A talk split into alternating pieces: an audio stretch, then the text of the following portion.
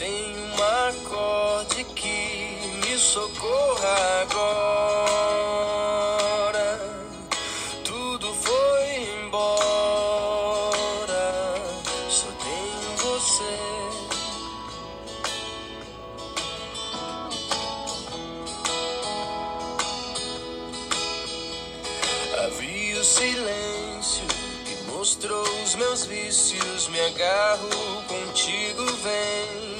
Socorra agora.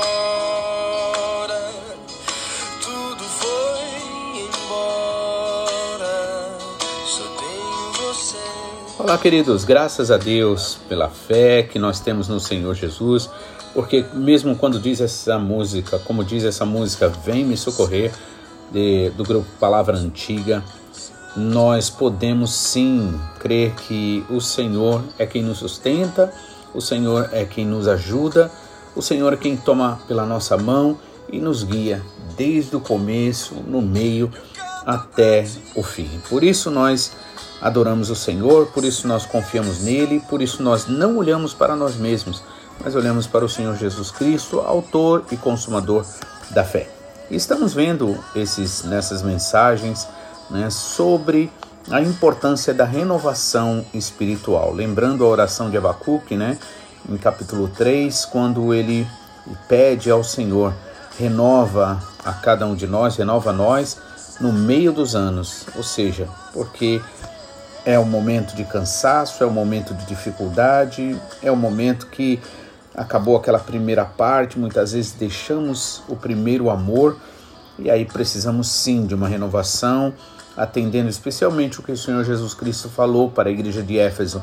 Lembra-te de onde caíste e volta a praticar as primeiras obras, volta ao primeiro amor, né? Então, o Senhor é quem nos ajuda, por isso ele mesmo nos orienta. E aqui no livro de Atos, hoje eu quero começar no capítulo 2, né? Quando fala ali que os, os apóstolos obedeceram ao Senhor Jesus Cristo, seus discípulos ali, e ficaram, permaneceram em Jerusalém, em comunhão, na oração, e aí receberam, porque na verdade é a única coisa que realmente pode dar direito para que o Senhor faça alguma coisa na nossa vida é a fé, né, em primeiro lugar, e esta verdadeira fé nos leva a uma obediência. E somente através da obediência é que nós damos sim o direito ao Senhor fazer para nós. Por isso, até mesmo para obedecer, nós precisamos orar e pedir ao Senhor. Aqui no capítulo 2, a partir do primeiro versículo, diz o seguinte: Chegando o dia de Pentecoste, estavam todos reunidos num só lugar. Veja que eles não sabiam que aquele era o dia do Pentecoste, ou seja, o dia da derrama, é, do derramar do Espírito Santo. Embora esse dia de Pentecoste, na verdade, né, hoje nós vemos é, com esse olhar de é, desse derramar do Espírito Santo, mas era a festa ali, né, do Pentecoste que acontecia.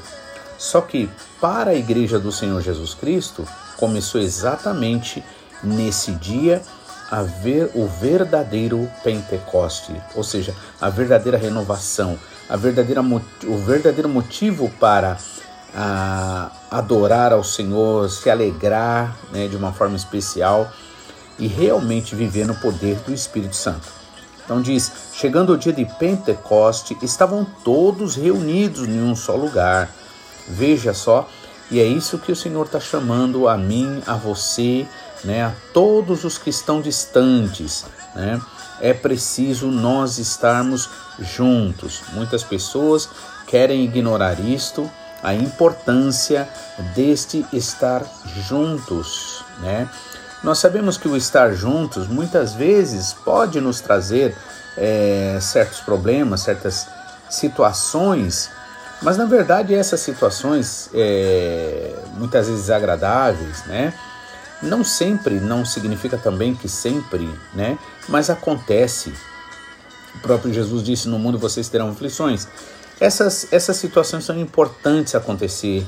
Por quê? Porque muitas vezes nós estamos tão viciados em nós mesmos, né, naquilo que a gente quer, que não percebemos o quanto estamos nos afastando do Senhor.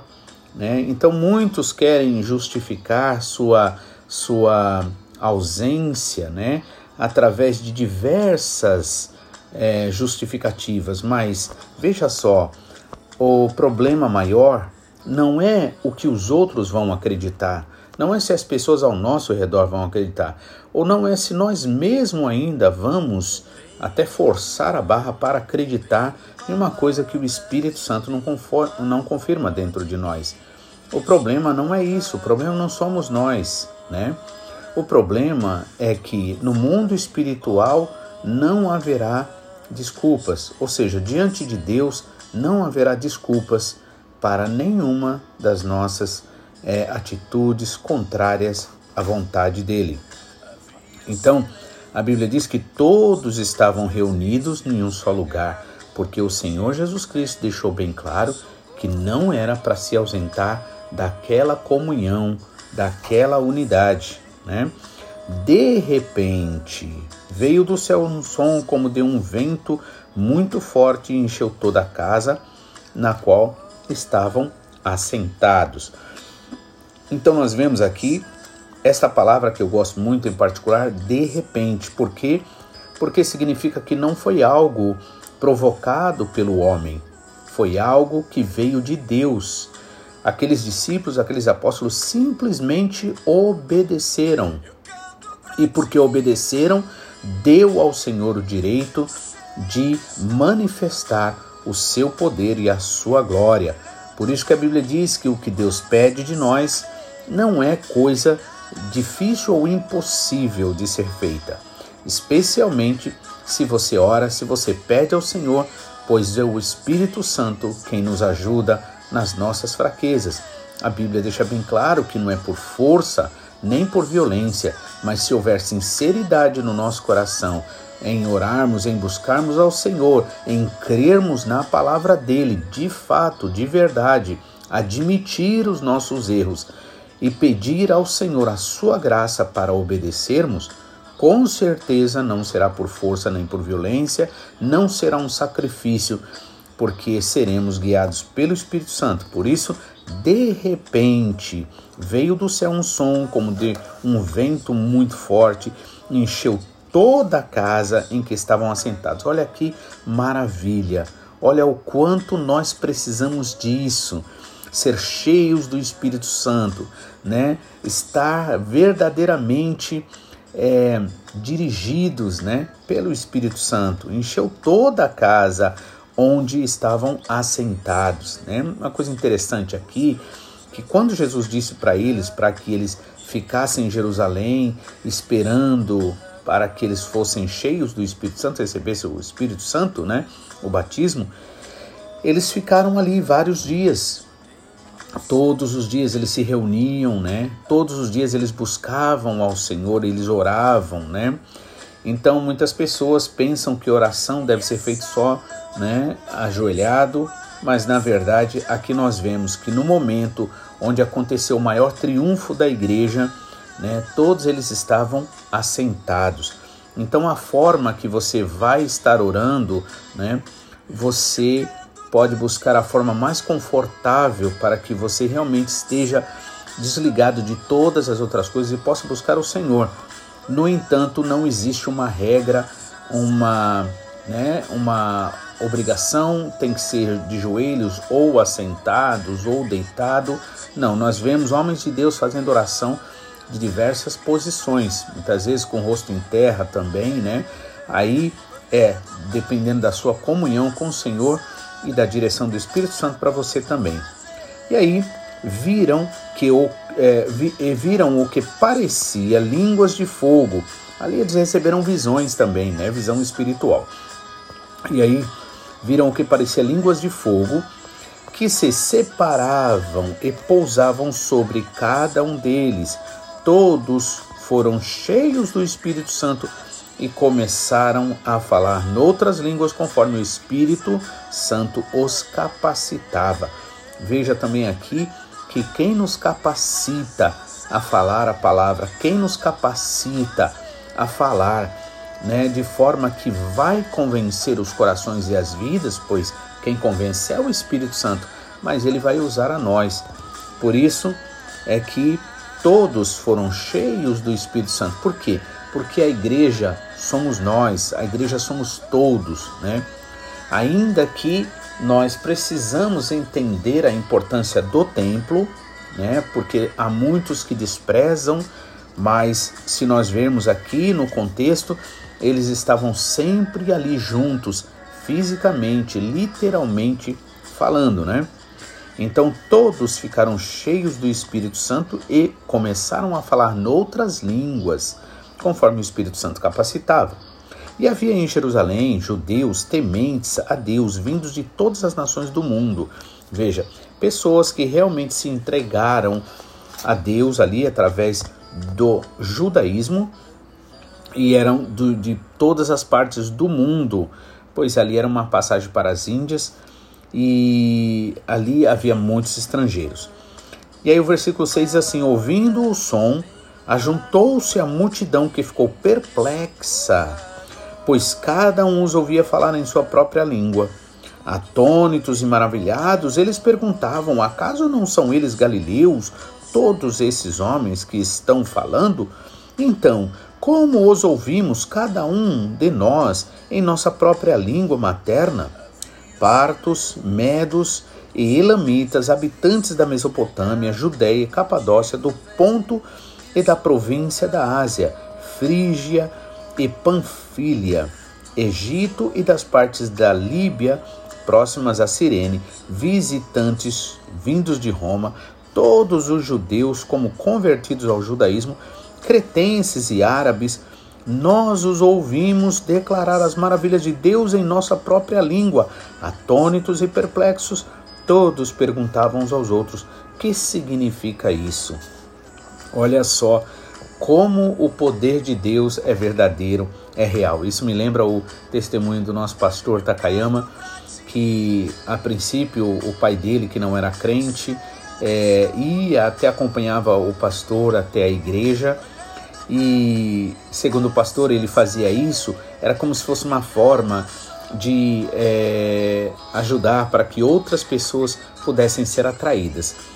Né? Só que ele, como ele estava fazendo as coisas naturalmente, não no Espírito Santo, ainda que o Espírito Santo, Deus, estava no controle, porque na verdade, é, mesmo que não haja ainda uma operação direta, o Senhor ele já está no controle das coisas, né?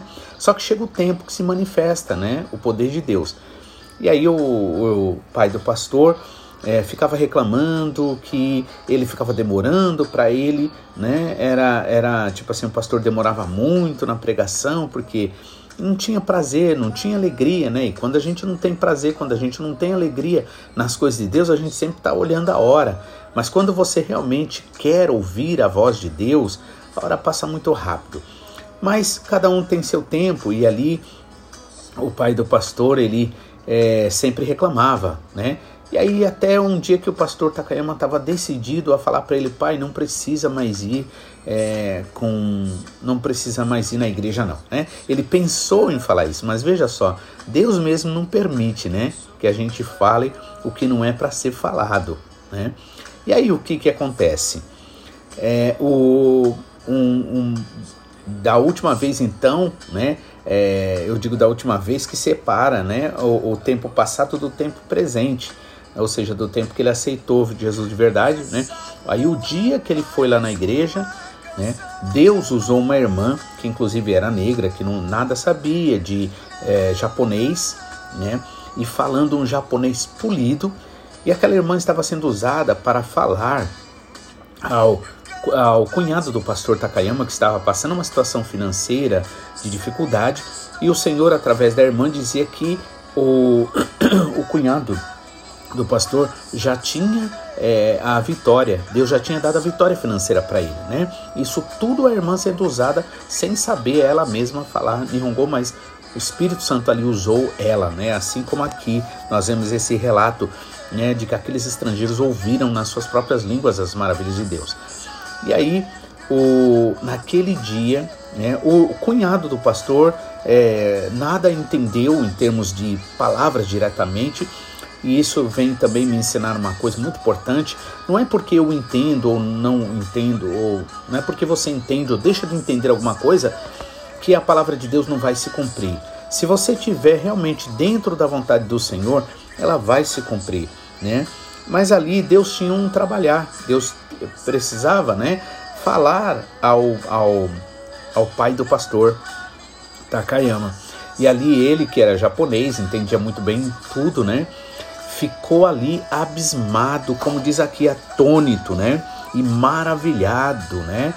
Com certeza se perguntando, né?